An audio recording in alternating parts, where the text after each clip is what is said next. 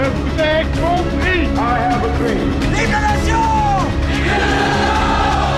Rentre ici, Jean Moulin, avec ton terrible cortège. That's one small step for man. Ich bin ein Berliner. Groupir Il faudrait groupir Qu'est-ce qu'il dit? Groupir Et toc, remonte ton slibard, l'otard. Messie L'histoire ne s'affaiblit pas comme régime de vérité sur le passé lorsqu'elle exhibe avec suffisamment de franchise ses incertitudes. La percée de l'histoire. La percée de l'histoire. Ça commence maintenant. Maintenant.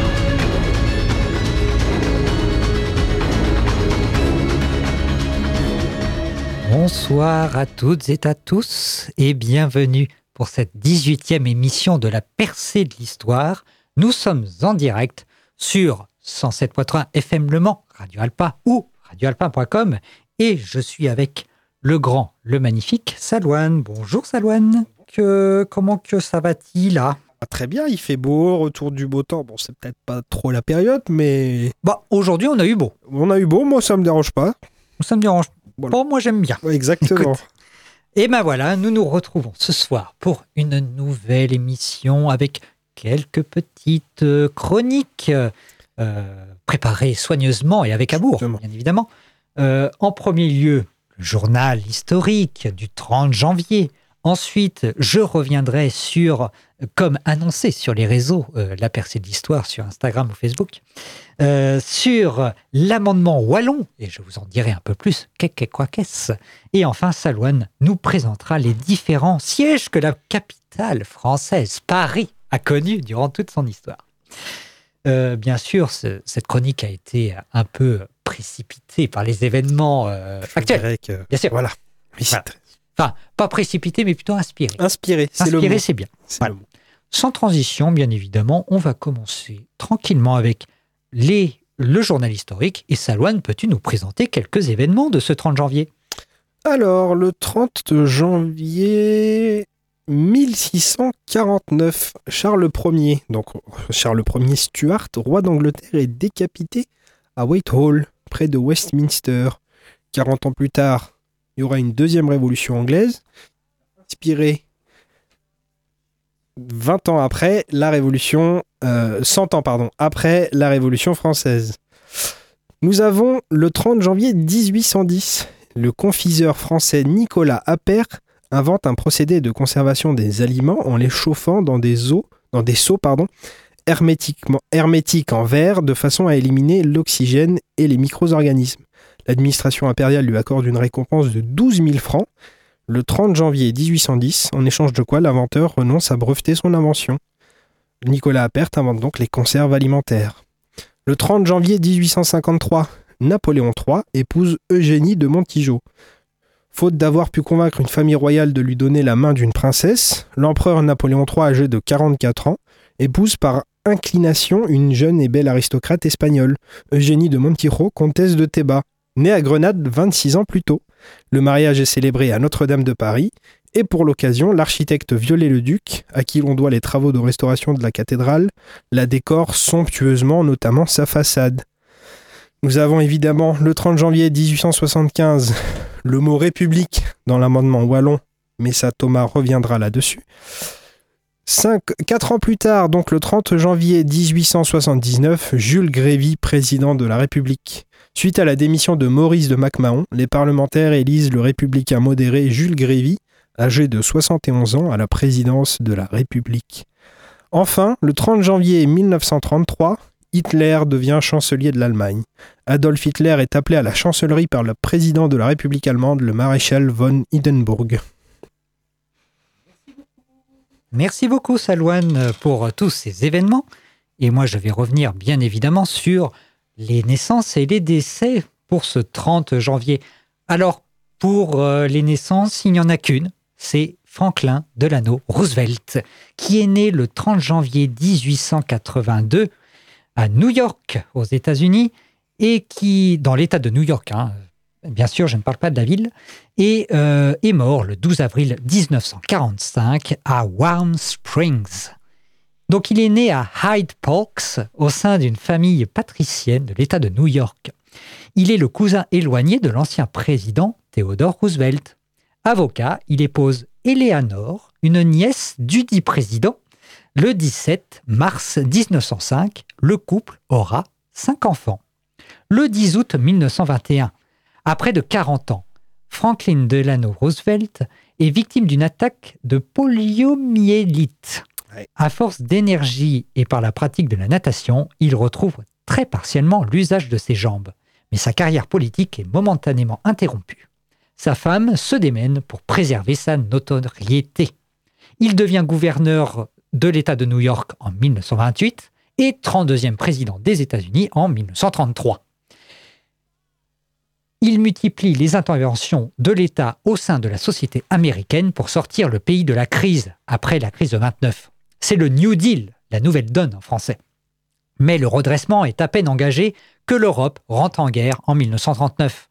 Les États-Unis sont eux-mêmes attaqués par le Japon en 1941, allié de l'Allemagne nazie. Le pays s'engage alors dans le conflit mondial. Roosevelt mourra brutalement d'une hémorragie cérébrale le 12 avril 1945, dans sa 13e année à la Maison-Blanche, qui est un record aux États-Unis d'ailleurs. Pour le décès, il n'y en, a pas, euh, en a pas beaucoup, mais il y en a deux. Donc Charles Ier Stuart, tu nous l'as dit tout à l'heure, je ne vais pas y revenir. Et l'autre, c'est Gandhi. Gandhi, né le 2 octobre 1869 et mort le 30 janvier 1948 à Delhi. Gandhi fait ses études d'avocat à Londres, puis s'établit en Afrique du Sud. Affecté par ces vexations racistes de la part des Blancs, il s'érige en défenseur des immigrants indiens et forge une doctrine originale fondée sur la non-violence, la maîtrise de soi et le respect de la vérité. Autrement dit, la Sitayagraya. À son retour en Inde en 1915, il bénéficie d'une solide réputation d'asceste et de héros qui lui vaut même être surnommé par un grand poète indien Tagore Mahatma, après un mot idi qui veut dire grand âme, donc Gandhi finalement.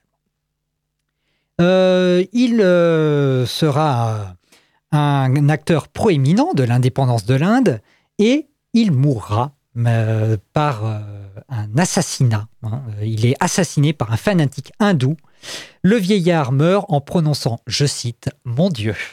Voilà, c'est tout ce qu'on a à dire sur les décès d'aujourd'hui. Le saint du jour, ou plutôt la sainte du jour, nous fêtons les Martines. Bonne fête Martine. La sainte du jour fut martyrisée à Rome, tiens, ça faisait longtemps, à l'occasion de la persécution ordonnée par Sévère Alexandre au IIIe siècle. Et bien sur ce, nous écoutons une première pause musicale. Et ce sera Bl- Sunday, Bloody Sunday, parce que nous fêtons euh, aujourd'hui le 30 janvier. euh, Qu'est-ce qu'on fête? Le Bloody Sunday, tout simplement, en Irlande du Nord, Oui. qui a été euh, perpétré en 1972. Et donc, cette chanson rend hommage. C'est U2 qui nous chante Sunday, Bloody Sunday.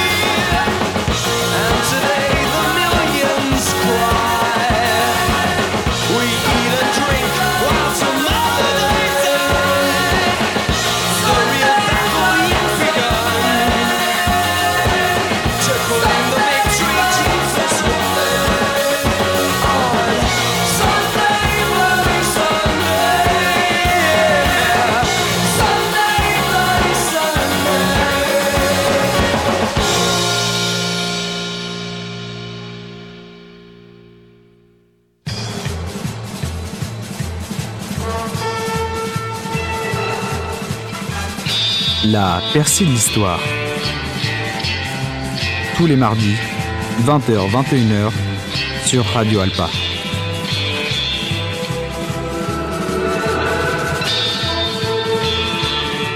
De retour dans la percée de l'histoire 107.3 FM Le Mans ou radioalpa.com, nous venons d'écouter YouTube Sunday Bloody Sunday qui fait référence aux événements qui s'est passé en Irlande du Nord, à savoir que l'Irlande est devenue indépendante en 1922, à l'exception des provinces du Nord, c'est-à-dire de l'Ulster, majoritairement peuplées par des descendants de colons anglais et donc protestants.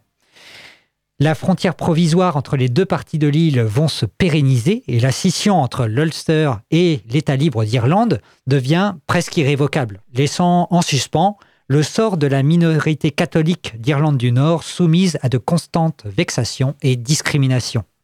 Cette injustice permanente va débaucher sur une longue guerre civile dans les années 1960 jusqu'à 1990, avec le point d'orgue Sunday le Bloody Sunday, donc le dimanche sanglant, le dimanche 30 janvier 1972, où les paras-britanniques tirent sur une manifestation, une manifestation pardonnez-moi, pacifique de catholiques à Derry. L'état des victimes se fera de 13 morts ce jour-là. Une bien belle chanson, euh, mine de rien, pour un événement euh, tragique, euh, tout à fait. Et donc, sans transition, après tout ça, je vais passer à ma chronique, ma chronique du jour, qui porte sur le fameux amendement wallon.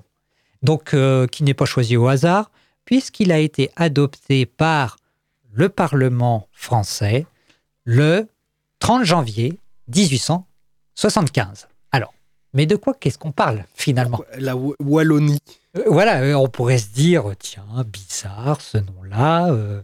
Eh bien non, en fait, cet amendement, il porte le nom d'un député de la Chambre des députés, Henri Wallon, qui va proposer quelque chose de tout à fait inédit. Vous allez voir, je vous en dis un peu plus plus tard. Alors, un peu de contexte, évidemment.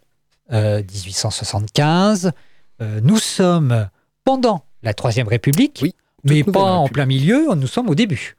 Parce que la République a été proclamée le 4 septembre 1870, et ça, j'en ai parlé il y a quelques semaines, à, cause d'une guerre, euh, la guerre franco-prussienne, voilà, qui a été déclarée la même année. L'empereur se fait capturer, le Second Empire s'effondre, et en catastrophe, la Troisième République est proclamée. Ce qui fait que finalement, eh bien, de 1870 à 1875, la Troisième République n'a pas vraiment de constitution, parce que comme elle a été faite dans l'urgence, on n'avait pas le temps.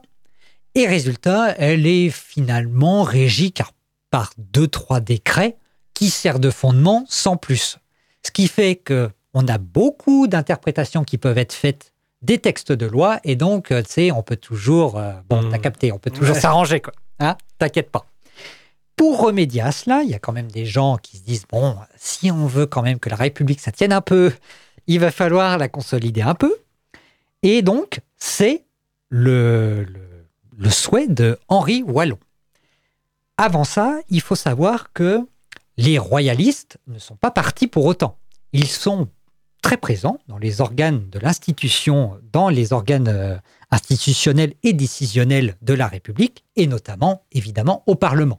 Le Sénat est à majorité royaliste, comme ça c'est fait, et euh, la Chambre des députés, c'est pareil, c'est à majorité royaliste. Mais quand je dis royaliste, il faut que je fasse quelques petites distinctions, parce que je ne peux pas vous laisser comme ça. Il y a en fait trois grands groupes qui se disent royalistes. D'abord, on a les légitimistes. Alors, qu'est-ce que c'est? C'est en fait les gens qui soutiennent la famille de Louis XVI. Donc, euh, là, soyons clairs, ils veulent juste le retour du roi, tout simplement. hein. Même si on est en République, en fait, les royalistes pensent que la République ne va pas durer très longtemps et que un prétendant au trône reviendra forcément. Et donc, c'est là où trois groupes vont euh, se, se chamailler pour savoir qui va monter sur le trône. Donc, les légitimistes, d'abord, ceux qui soutiennent la famille de Louis XVI, donc c'est-à-dire la branche de cette fois-ci Louis XVIII. Rappelons que Louis XVI a été décapité le 23 janvier euh, 1793. C'est ça. euh, 1793. Donc euh, Louis XVII, qui, qui était le fils, hein, n'a jamais régné, et puis on ne sait pas trop, il, est, il a disparu. Mort en prison. Ah, je crois que tu en avais fait une chronique, il me oui, semble. oui, oui. ouais. Euh, un de ces quatre. Parce Euh, qu'il a été enlevé Voilà, par euh, les gardes républicains. oui, voilà, ça comme ça. révolutionnaire. C'est le mot. pour lui donner une instruction euh, euh, Digne de son. digne euh, de son rang, dont, mais dans la, la bonne foi républicaine de l'époque. C'est un peu ça. On l'a jamais revu. Voilà, bon. Bref, j'espère qu'il va bien. enfin bon, pendant ce temps-là, Louis, euh, Louis XVII, terminé. Donc, Louis XVIII reviendra sur le trône après euh, le Premier Empire avec Napoléon. Il revient en 1814. Voilà, Donc c'est le frère de Louis XVI. exactement. il revient en 1814 après la première abdication de Napoléon et il laissera sa place après les 100 jours, euh, puisque Napoléon va remonter euh, de clocher en clocher, l'aigle volera jusqu'à Notre-Dame Voilà, et exactement. euh, il reprendra Paris et du coup Louis XVIII va encore une fois s'enfuir en Angleterre, là où il était resté caché depuis la Révolution. Voilà. Et donc, il reviendra après la défaite de Waterloo et la seconde abdication de Napoléon jusqu'à sa mort. Et ensuite, c'est son autre frère, Charles X, qui monte sur le trône. Et donc, Charles X euh, est obligé de, de comment euh, d'abdiquer euh, après la révolution de 1830. 1830. Merci, les Trois Glorieuses, donc en juillet le 26, 27, 28. Je crois que c'est que c'est ça. ça. ouais. Euh, les Trois Glorieuses, donc, Charles X est obligé d'abdiquer et plutôt que de transmettre son, son titre à son fils, normalement ça aurait dû être ça, parce qu'en fait, il, vraiment, son fils, il, il ne pouvait pas le supporter. Oui, C'était vraiment une tranche, quand même, vraiment pour lui. Il dit Je préfère encore crever plutôt que te donner le pouvoir. Et donc, à partir de ce moment-là, rentre sur la scène politique un nouvel arrivant, un new challenger, Louis-Philippe. Mhm. Et justement, ça crée une scission chez les royalistes, parce qu'on a les légitimistes, donc ceux qui soutiennent Louis XVI, Louis XVIII, Charles X, et les orléanistes, ceux qui soutiennent la famille d'Orléans, c'est-à-dire celle qui a été introduite par Louis-Philippe, qui lui est membre de la famille royale, hein, Mhm. mais ce n'est juste qu'un cousin. c'est la euh, branche d'Orléans, Voilà, et donc qui vient d'Orléans. c'est ça. C'est pas la même branche, donc c'est pas le même combat. Résultat, on a deux euh, groupes qui se font face à la Chambre des députés, ce qui deviendra l'Assemblée nationale plus tard. C'est la Chambre des députés qu'on appelle à l'époque. Si, si je peux me permettre une petite anecdote sur euh, Louis-Philippe. Il est le fils d'un certain Philippe. euh, euh, J'ai oublié son surnom. Philippe. Philippe Égalité. Voilà.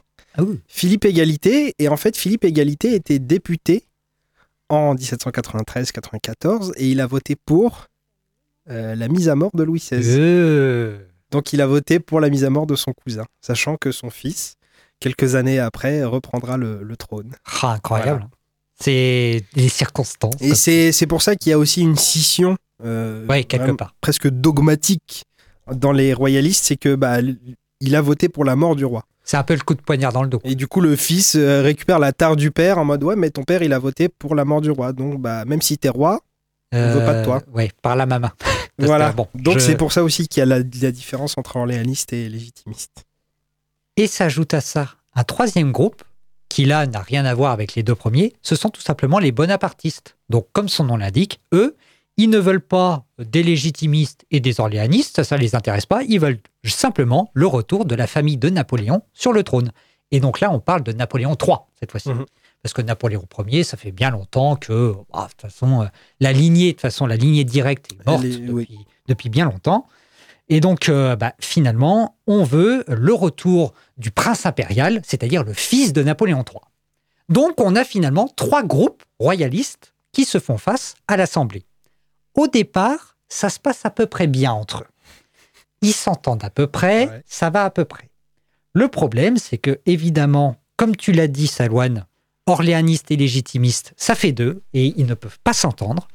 Et donc, c'est à cause de ces dissensions que Henri V, qui est donc le prétendant légitime et petit-fils de Charles X, qui donc euh, est prétendant au trône, il aurait pu peut-être, dans une autre euh, dimension parallèle, si les royalistes s'étaient mis d'accord pour revenir tranquillement, tu vois, hein, Mm. pour faire son petit bonhomme de chemin, Mais bon, bah, avec euh, ces dissensions, euh, ça ne pourra pas se faire.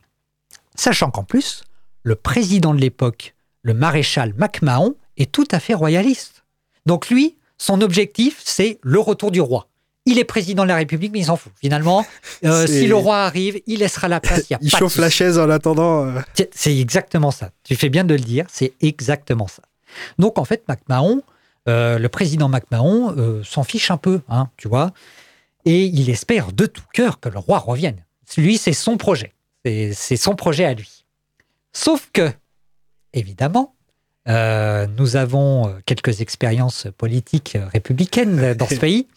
Donc d'abord la première République pendant la Révolution française et l'éphémère Seconde République. Peut-on l'appeler République? Mais si, bon, ça fait que 4 ans, euh, 1848-1852. C'est pour ça aussi que les royalistes partent confiants. Ils se disent, bah, eh, l'autre coup, essayé, l'autre coup, ça a duré ça a 4 donné, ans, ouais. MDR. Tu tu vas pas m'avoir une seconde fois. Donc, euh, c'est presque dans la poche. Sauf que, euh, on a une coalition de centre-droit monarchiste et de centre-gauche républicain, donc on va appeler ça la conjonction des centres, qui s'unissent autour d'un régime républicain euh, finalement d'inspiration orléaniste.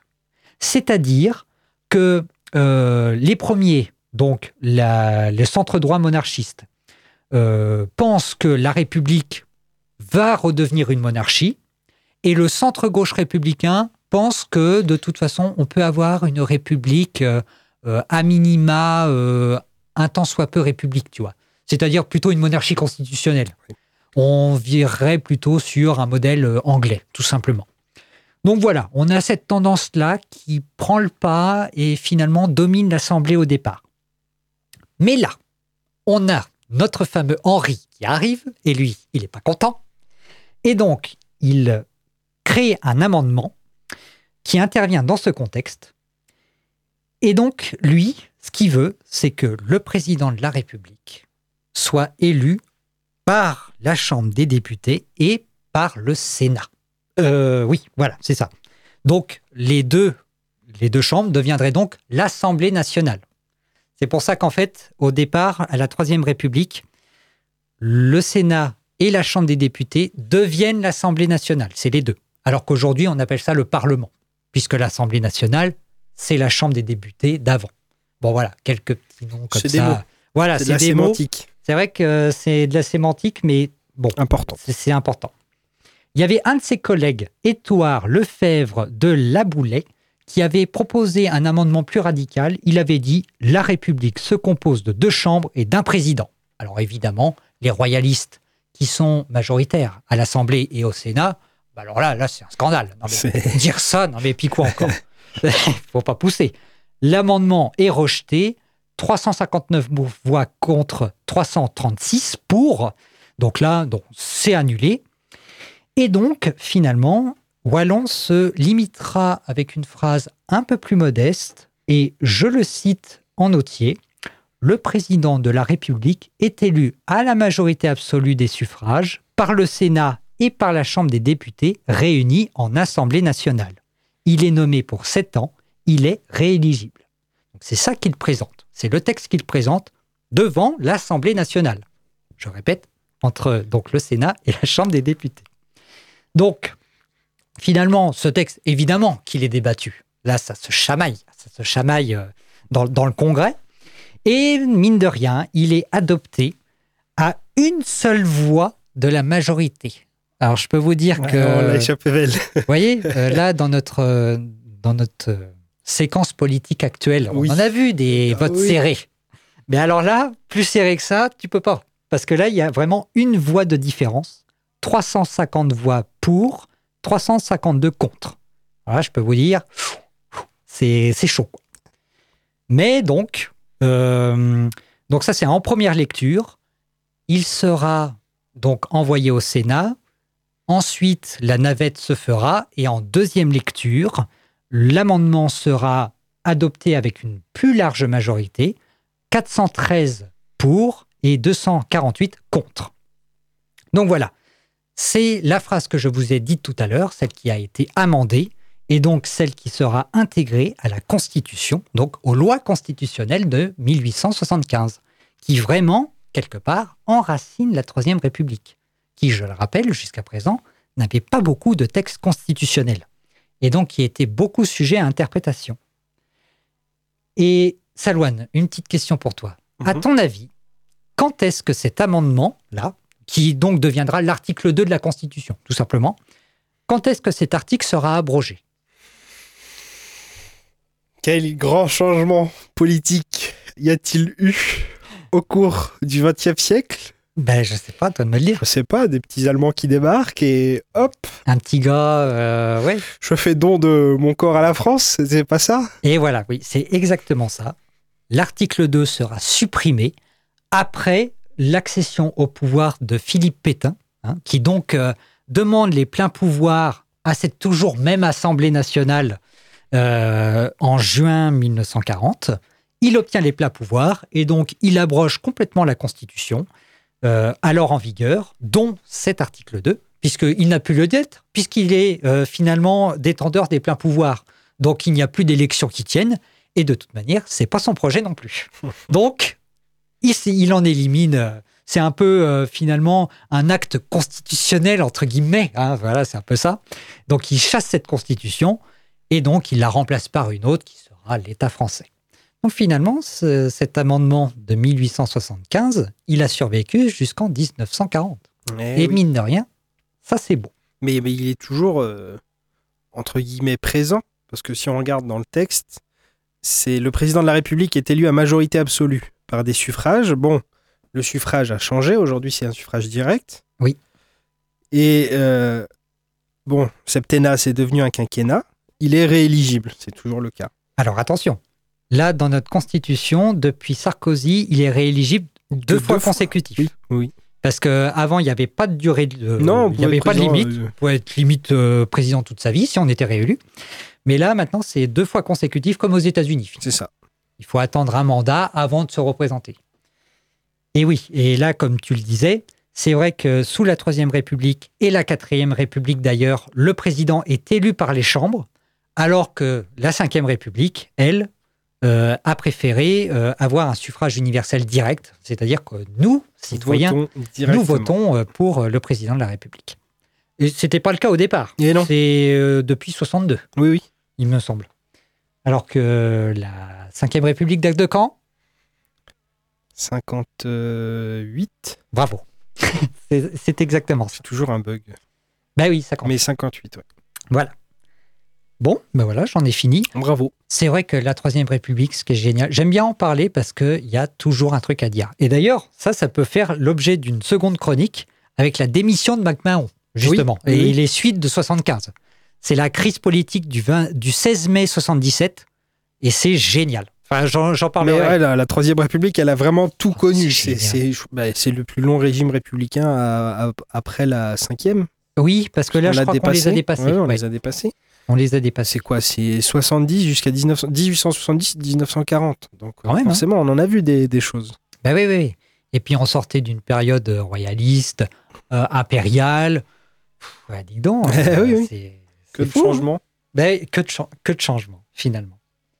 Bref, nous faisons une petite pause pour nous remettre de toutes ces émotions euh, de suffrage et d'Assemblée nationale. Et on va s'écouter euh, Dongo de Yazoo. Yazoo, oui, Yazoo, tout simplement.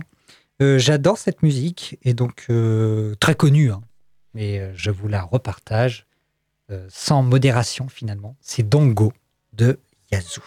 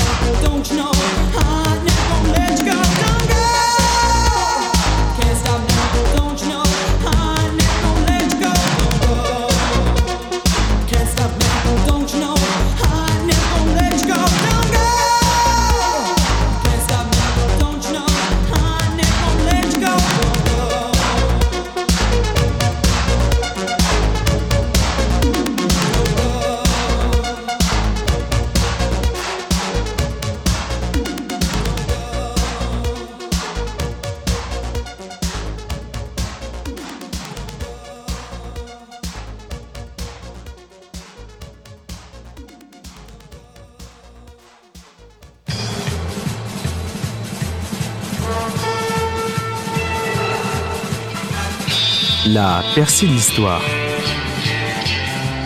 Tous les mardis, 20h-21h, sur Radio Alpa.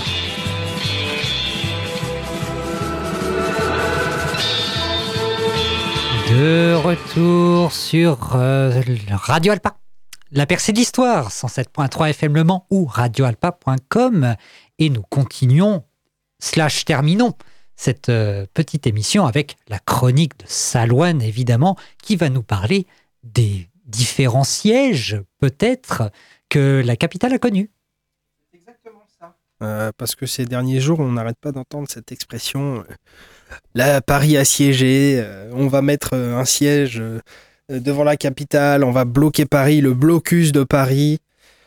Alors, avant tout ça, c'est quoi un siège? Qu'est-ce que ça veut dire faire le siège d'une place ou d'une ville? Quoi qu'est-ce? Donc dans le domaine militaire, c'est toutes les actions qui permettent d'affaiblir une place forte, donc avec ses fortifications, etc., ou une position ennemie.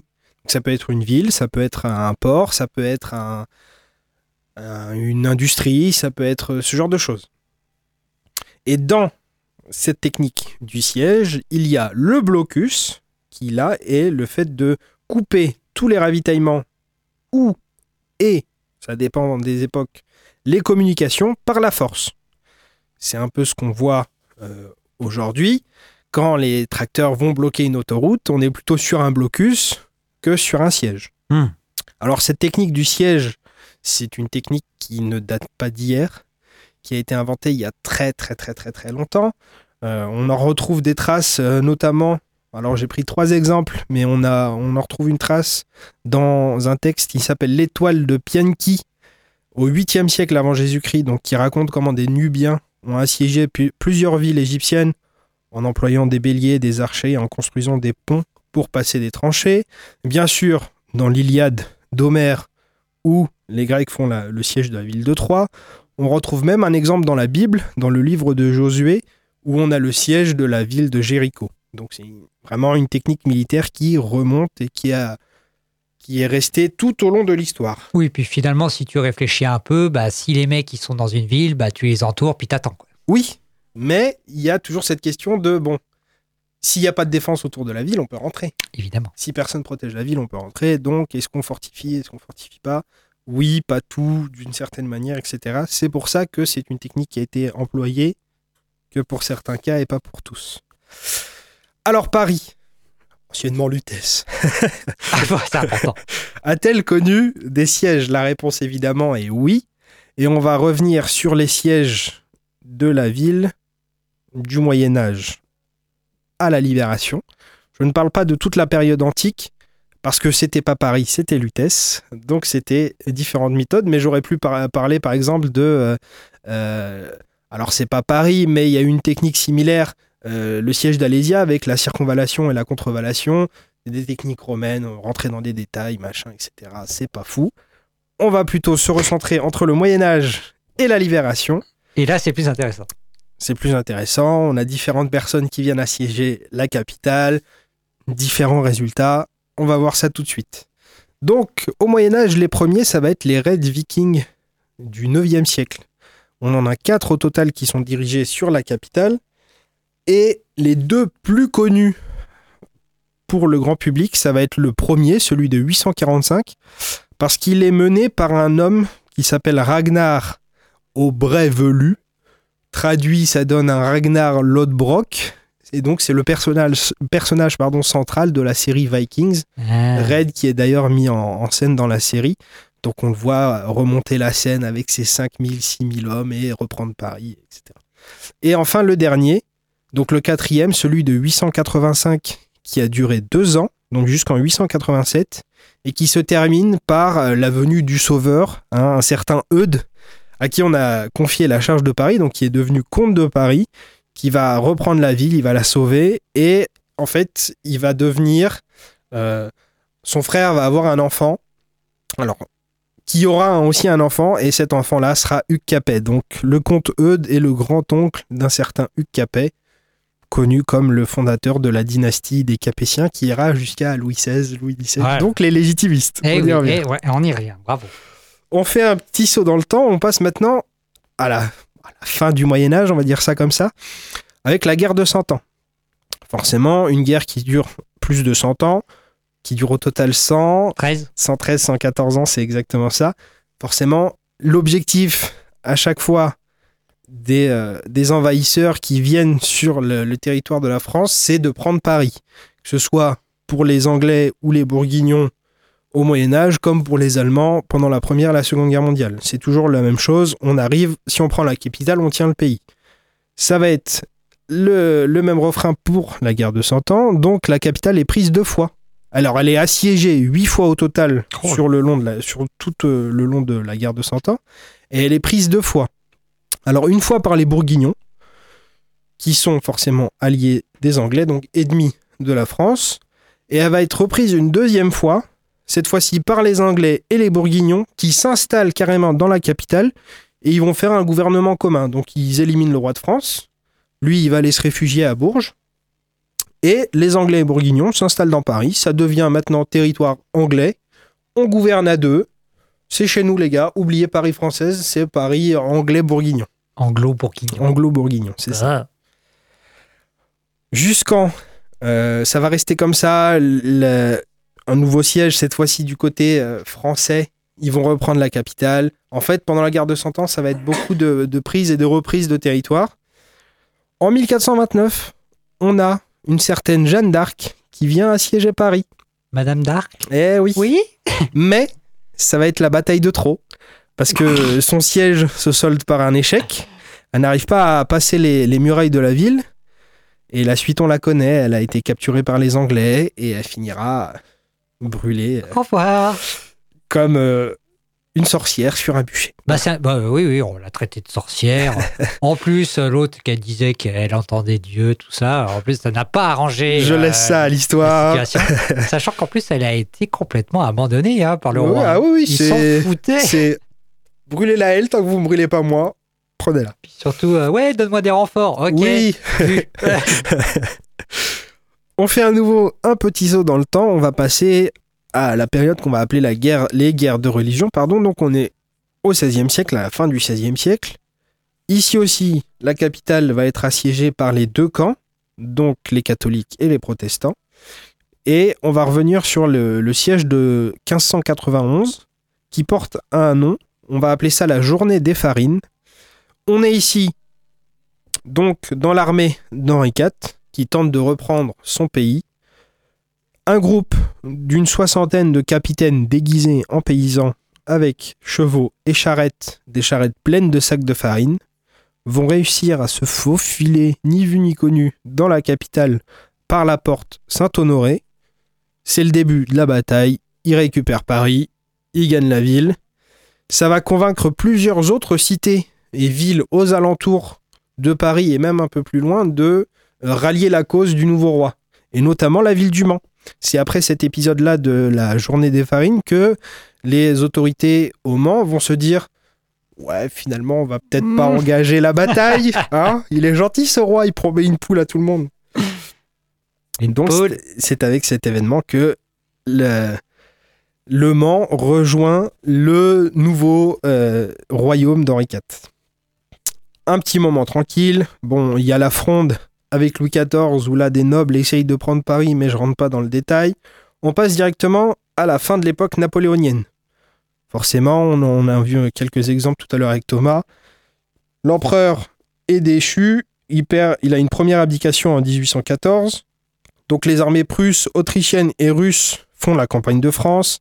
Ils arrivent devant Paris, ils mettent le siège, ça conduit à la première abdication. Napoléon, il va être envoyé sur son petit île, son petit caillou, L'île d'Elbe. l'île d'Elbe. Au départ. Et après, finalement, ça lui plaît pas. Finalement, il préfère quand même Paris. Il revient, les 100 jours, Waterloo, on connaît la suite. Et là, c'est vraiment le Et là, c'est la fin, la fin. Sainte-Hélène. On reste toujours chez les Bonaparte. Là, on va parler par contre du siège le plus connu ici en Oman parce qu'il a un impact direct. Donc le siège de la guerre de 70-71 qui va donner euh, la commune de Paris, tous les événements qui sont liés à la commune de Paris. et qui va aboutir après avec la Troisième République. C'est quoi la commune de Paris, Salouane Bah, Explique-nous, Thomas, est-ce- qu'est-ce que la Commune de Paris? Bien Quels sûr. sont les événements de la Commune de Paris? Eh bien, en fait, tout simplement, c'est que euh, c'est la débâcle euh, pour le Second Empire. hein. Là, l'empereur est capturé, donc finalement, c'est la tête euh, du serpent qui est coupée. Exactement. Donc, euh, plus rien ne répond. Ce qui fait que, ben, donc, je disais tout à l'heure, la République se met en place.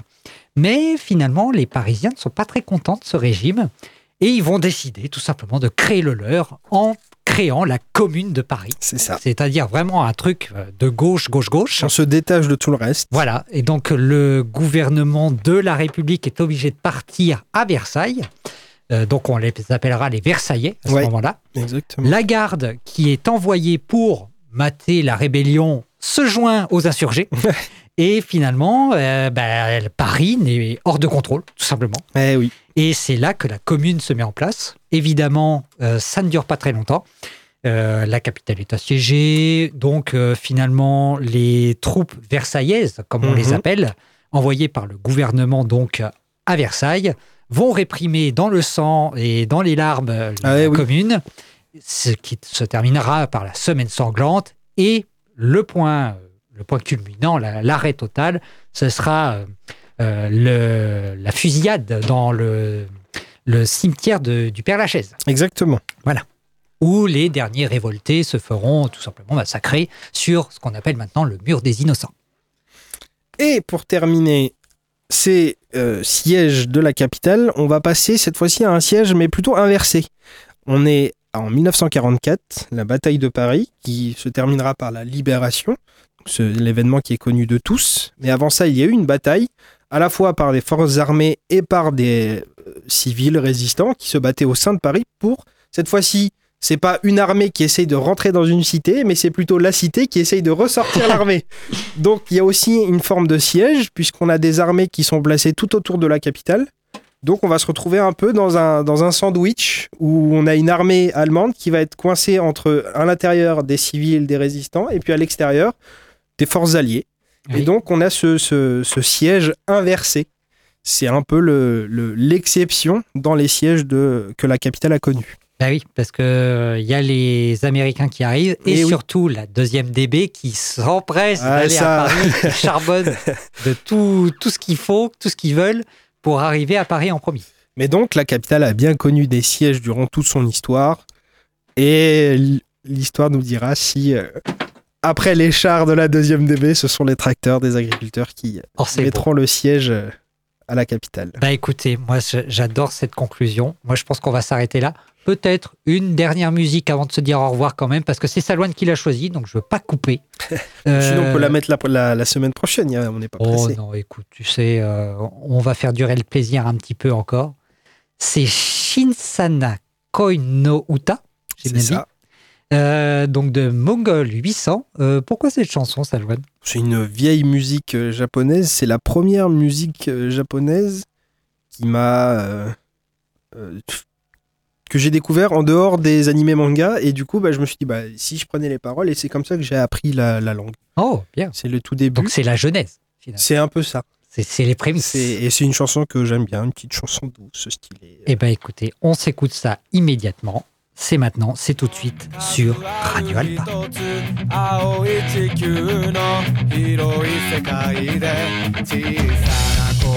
青い地球の広い世界で小さな恋の思いは届く小さな島のあなたのもとへ。あなたと出会い時は流れ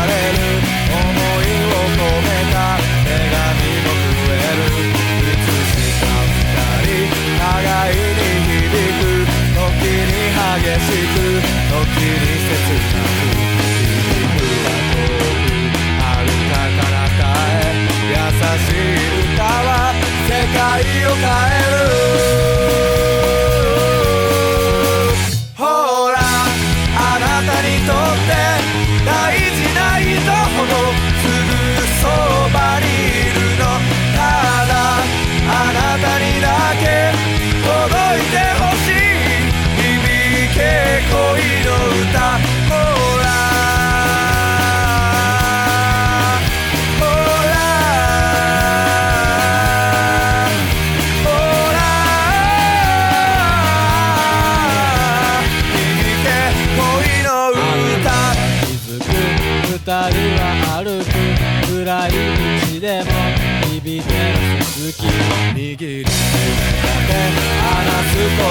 く思いは強く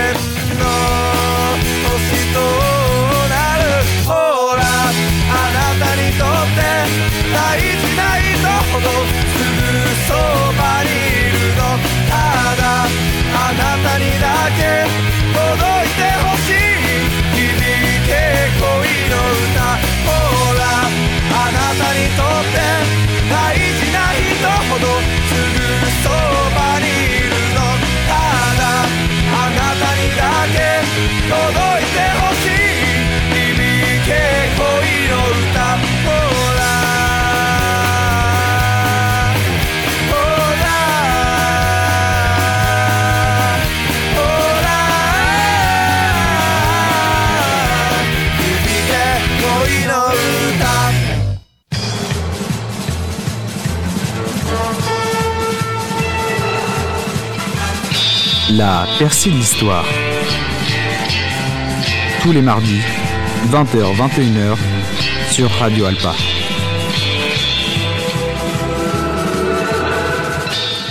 De retour sur la percée de l'histoire 107.3 FM Le Mans ou radioalpa.com.